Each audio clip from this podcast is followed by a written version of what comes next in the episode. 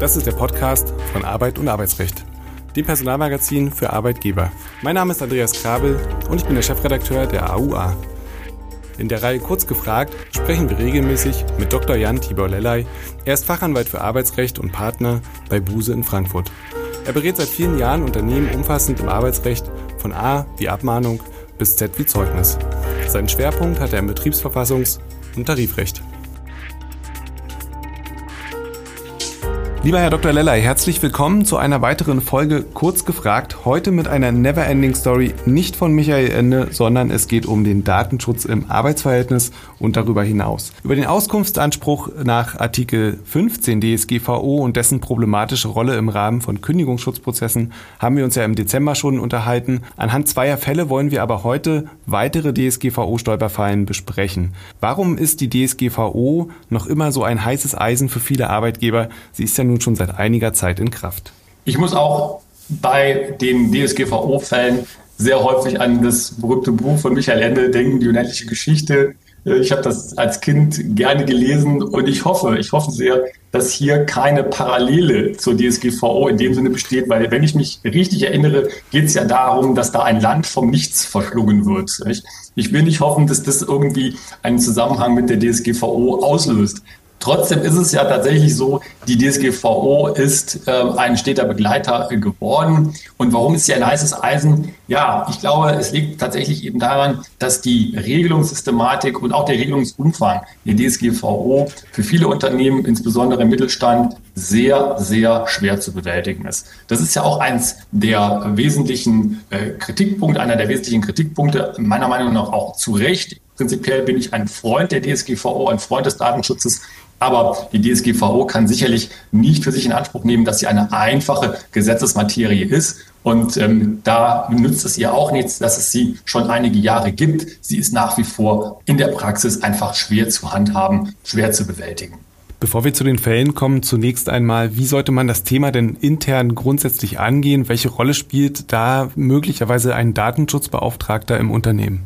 Der Datenschutzbeauftragte hat ja in die DSGVO Eingang gefunden. Das ist sozusagen ein deutsches ähm, Import oder Exportprodukt, muss ich ja richtig sagen, äh, nach Europa. Viele europäische Länder hatten vor der DSGVO keinen Datenschutzbeauftragten gesetzlich geregelt. Wir hatten das ja schon viele, viele Jahre und Jahrzehnte im ähm, BDSG. Jetzt gibt es den eben auch in der DSGVO. Und es spielt eine zentrale Rolle, eine zentrale Rolle der betriebliche Datenschutzbeauftragte, der bei der Unterstützung des äh, Unternehmens, bei der Einhaltung von datenschutzrechtlichen Vorgaben interessanterweise jetzt ja auch in dem Spannungsfeld der betrieblichen Mitbestimmung, wo er ja in dem Paragraph 79a BTVG auch nochmal erwähnt äh, ist als ähm, eine Person, die besonders verpflichtet ist zur Verschwiegenheit, wenn es um die Dinge geht, die er vielleicht erfährt beim Betriebsrat. Also was ist es, was man tun muss? Es geht letztendlich darum, dass man die DSGVO handhabbar macht, das geht mit Training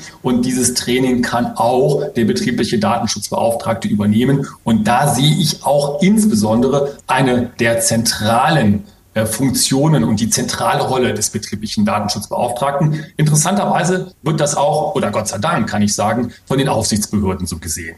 Aber ein, ich sag mal, Outsourcen an den Datenschutzbeauftragten funktioniert wahrscheinlich nicht. Ähm, in dem Zusammenhang die kurze Frage, was empfehlen Sie eher, einen externen oder einen internen? Also das wird wahrscheinlich davon abhängig sein, wie groß das Unternehmen ist, das ist klar. Aber ab welcher Zahl würden Sie davon ausgehen, macht das Sinn, einen internen zu haben? Ich bin immer ein großer Freund von externen Datenschutzbeauftragten. Ich glaube, dass zumindest im Mittelstand der externe Datenschutzbeauftragte das Mittel der Wahl ist. Nicht nur wegen des Kündigungsschutzes, den ja interne Datenschutzbeauftragte haben. Ähm, aber wenn man ein Unternehmen ist, was zumindest nicht eine Vollzeitstelle als äh, Datenschutzbeauftragter einplant oder Beauftragte einplant, dann lohnt sich meiner Meinung nach auf jeden Fall das Outsourcing. Anders ist es, und das haben Sie auch schon richtig angesprochen, Herr Krabbel, ist es, wenn wir uns in großen äh, Unternehmen oder möglicherweise sogar Konzernstrukturen bewegen. Es gibt ja keinen Konzerndatenschutzbeauftragten, aber es gibt auf Konzernebene dann eben Verantwortliche für den Datenschutz und da lohnt es sich. Aber bei vielen kleineren und auch mittelständischen Unternehmen ist meiner Meinung nach das Mittel der Wahl oder die maßgeschneiderte Lösung der externe Datenschutzbeauftragte, also das Outsourcing dieser Funktion. Lassen Sie uns zum ersten Beispielsfall kommen. Es handelt sich um das Landgericht Hannover. Das hat im Mai 2021 über die Entfernung einer Abmahnung aus der Personalakte entschieden. Und hier war zumindest der Zeitpunkt etwas ungewöhnlich, denn das Arbeitsverhältnis war bereits beendet. Wie ist denn da der Sachverhalt gewesen? Aus meiner Sicht, als ich den Fall las, äh, ich fand den bemerkenswert, ich hätte fast gesagt ein bisschen irre, äh, denn man sah, liest da Äußerungen des ähm, LAG, die man so gar nicht glauben mag, äh, auf den ersten Blick zumindestens prinzipiell erstmal eine klassische Konstellation im Arbeitsverhältnis. Es ging nämlich darum, äh, ob eine Abmahnung aus der Personalakte entfernt werden muss, aber dann in der Besonderheit, dass der Mitarbeiter oder die Mitarbeiterin gar nicht mehr im Unternehmen war. Das heißt also jemand, der ist ausgeschieden und ähm, der sagt dann hinterher, ich möchte aber gerne dass äh, diese äh, Abmahnung entfernt wird. Da sagt ja das BAG in ständiger Rechtsprechung, nein, äh, den Anspruch, äh, den gibt's da eben äh, nicht mehr. Und äh, das ähm, LAG äh, prüft das dann auch und geht vor allen Dingen eben auf die datenschutzrechtlichen Aspekte ein nicht? und beschäftigt sich dann mit den entsprechenden datenschutzrechtlichen Regelungen, Paragraph 88 DSGVO, Paragraph ähm, 26 BDSG, Artikel 17 DSGVO ähm, und ähm, sagt dann eben immer wieder zum Schluss, naja, der äh, Anspruch besteht eben in dem Sinne erstmal nicht. Welche Probleme hat denn das Gericht bei der Anwendbarkeit der DSGVO auf die Personalakte hier im Fall eigentlich gesehen? Ähm, ich glaube, es ging um die Papierform. Lässt sich das denn verallgemeinern, was das LAG dort gesagt hat? Ja, das wäre aus Sicht vieler Unternehmen äh, bestimmt schön, wenn man das verallgemeinern könnte. Äh, ich, ich denke, dass in dem, Sitz, in, dem, in dem Satz oder in dem Teil des Urteils, bei aller, allem Respekt vor unseren Richterinnen und Richtern, ist es, glaube ich, nicht richtig, was da entschieden äh, wurde. Ähm, denn die, ähm, die Entscheidung stellt da in Frage, ob denn die traditionelle Papierakte, das war nämlich hier der vorliegende Fall, überhaupt äh, unter die DSGVO fiele. Ja, also ob die Papierakte, die papierende Personalakte überhaupt unter die DSGVO ähm, fiele, das lassen die dann offen, aber die äh, stellen das zumindest in, in Frage. Ähm, und ähm, da ist es ja auch so, dass man äh, sagen kann, das sieht die ganz, ganz überwiegende Meinung eben äh, anders, nicht? Die sagen nämlich, dass die Papierakten äh, Datensysteme sind und damit dem Anwendungsbereich der DSGVO natürlich unterliegen. Und interessanterweise hat ein äh, anderes Landesarbeitsgericht im Jahr 2018, nämlich das Landesarbeitsgericht Sachsen-Anhalt, genau umgekehrt entschieden. Ja, die haben also genau umgekehrt ähm, entschieden. Und ähm, wenn das in die Revision geht, also dieses Verfahren jetzt hier aus Niedersachsen, dann äh, glaube ich, dann wird das BAG das genauso entscheiden. Genau, Sie haben sich gewundert. Ich würde auch gerne nochmal den äh, Finger in die Wunde legen. Wie kommen möglicherweise die Richter darauf, das so zu sehen?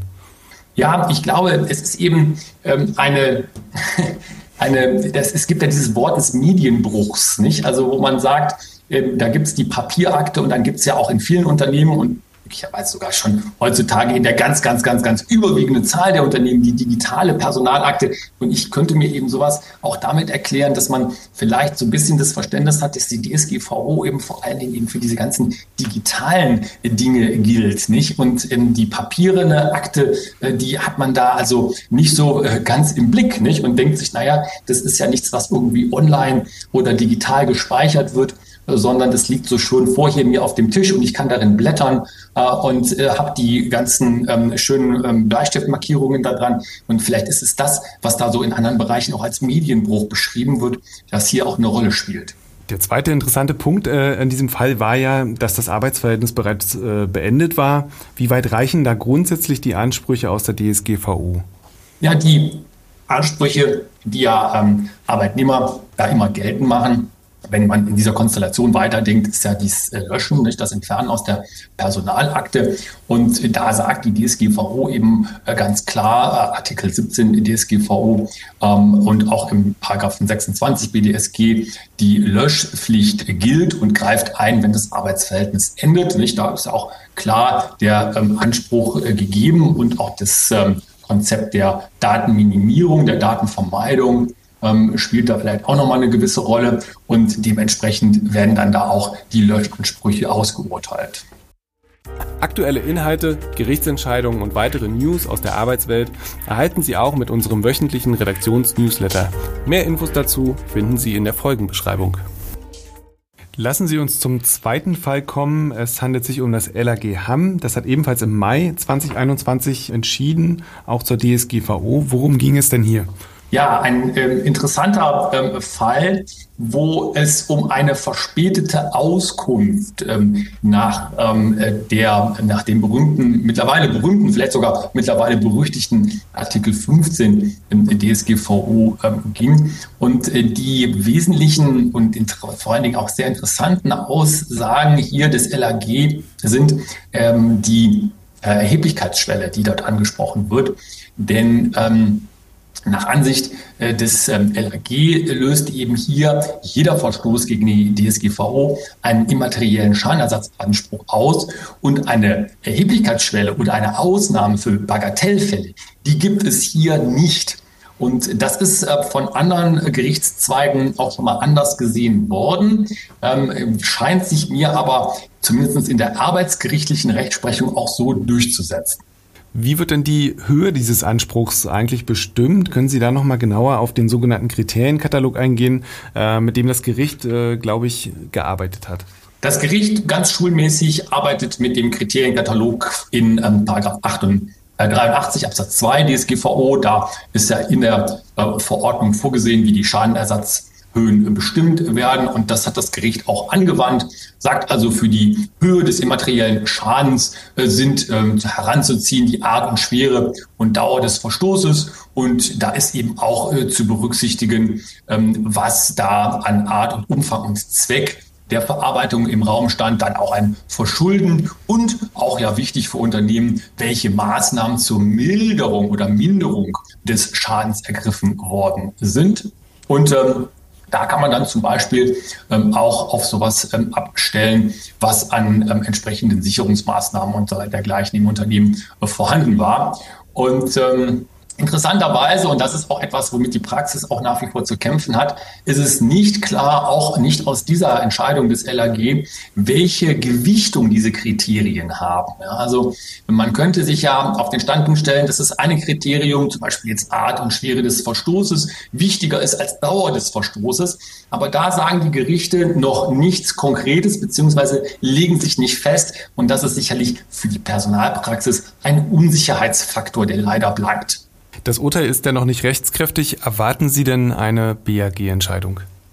Ja, interessanterweise, ich hätte fast gesagt, ich hätte eine EuGH-Entscheidung erwartet.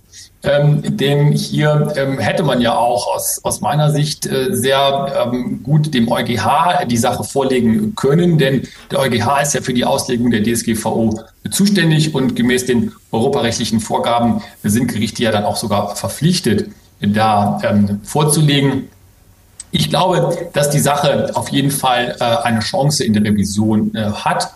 Und ähm, hier wird es möglicherweise so sein, dass das ähm, Urteil hier ja mit Bezug auf die einschlägige auch Rechtsprechung des Bundesverfassungsgerichts mit der Erheblichkeitsschwelle argumentiert, so äh, dass das ähm, BAG hier ähm, sich dem höchstwahrscheinlich anschließen wird.